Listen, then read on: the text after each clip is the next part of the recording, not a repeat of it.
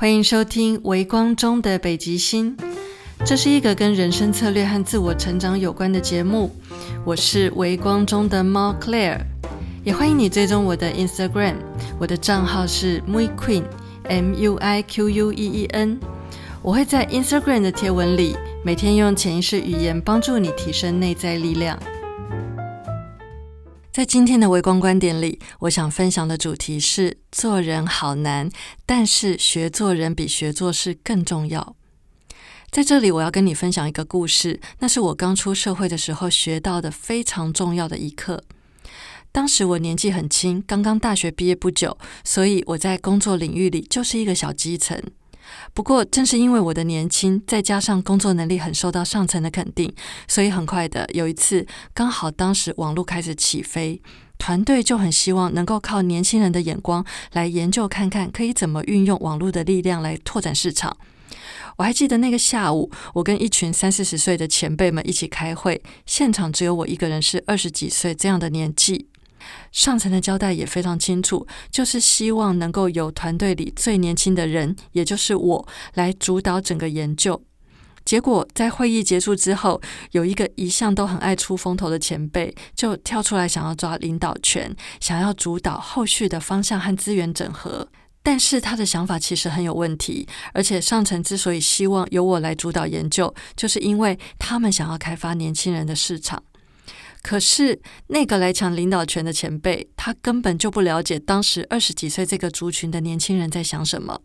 所以他的切入点、他的策略和方向可以说就是无效的，根本就是劳心劳力却又浪费时间。这个时候，当初那个天真无邪、满腔热血的我，就忍不住试着想要表达我的想法。但是跟那位前辈做了几次讨论之后，反而陷入了一种争辩的氛围。接下来，正当我还想继续说些什么的时候，突然有人拍拍我的肩膀。我回头一看，是另一位大我几岁的前辈，我们都称他为小五哥。小五哥拍拍我的肩膀，对我眨了眨眼睛，示意我别再继续说下去了。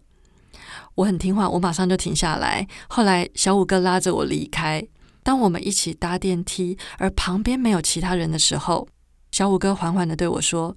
我了解你很想要把事情做好，但你知道吗？有人就很想要争取机会，力求表现。这个时候，我们不要去跟别人争，因为争赢了你也输了。更何况，这本来就是一件不好办的事，而且他跟你现在在工作上最重要的事情完全没关系。”所以，既然有人抢着要做，那就顺势让给他吧。听了小五哥说的这番话，我瞬间明白了，原来学做人真的比学做事更重要。如果我真的硬去跟那位爱出风头的前辈争下了领导权，我以后在团队里的日子可能会开始变得不太好过。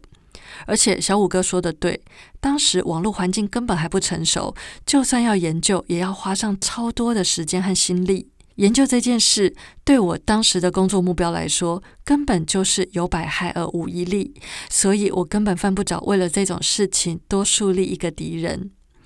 这个经验，还有小五哥当时对我说的话，直到现在都牢牢的放在我心里，真的很感谢他，是我一直放在心上的一个贵人。后来，在我的人生里，这件事为我带来了非常大的影响，让我能够很专注在自己真正的目标上，一直都很不容易被模糊焦点或是被撞歪轨道。有些吃力不讨好的事，只要不影响大局，就让给爱表现的人去做吧。利用这个故事，我想跟你分享，也许你可以把那些爱出风头、爱争夺领导权的人，看作是你的资源或是小帮手。他们的存在其实可以帮助你避开很多不必要的麻烦，学会把光环让给他们，他们反而会觉得很开心。而且这么做可以让你更加聚焦在真正重要的事情上，这样不是皆大欢喜吗？这就是今天的微光观点，谢谢你的收听，也欢迎你在 Apple Podcast 上留言跟我分享你的心得，或者你也可以到 Instagram 私讯跟我分享，我会很开心能够有机会认识你。我的 Instagram 账号是 Mui Queen，M U I Q U E E N，期待在 Instagram 可以见到你。嘿，谢谢你收听到最后。如果你喜欢《微光中的北极星》，请帮我按个订阅，并且在 Apple Podcast 上给我五星评价，好让更多人可以知道这个节目。感谢你的收听，我们下一集节目见。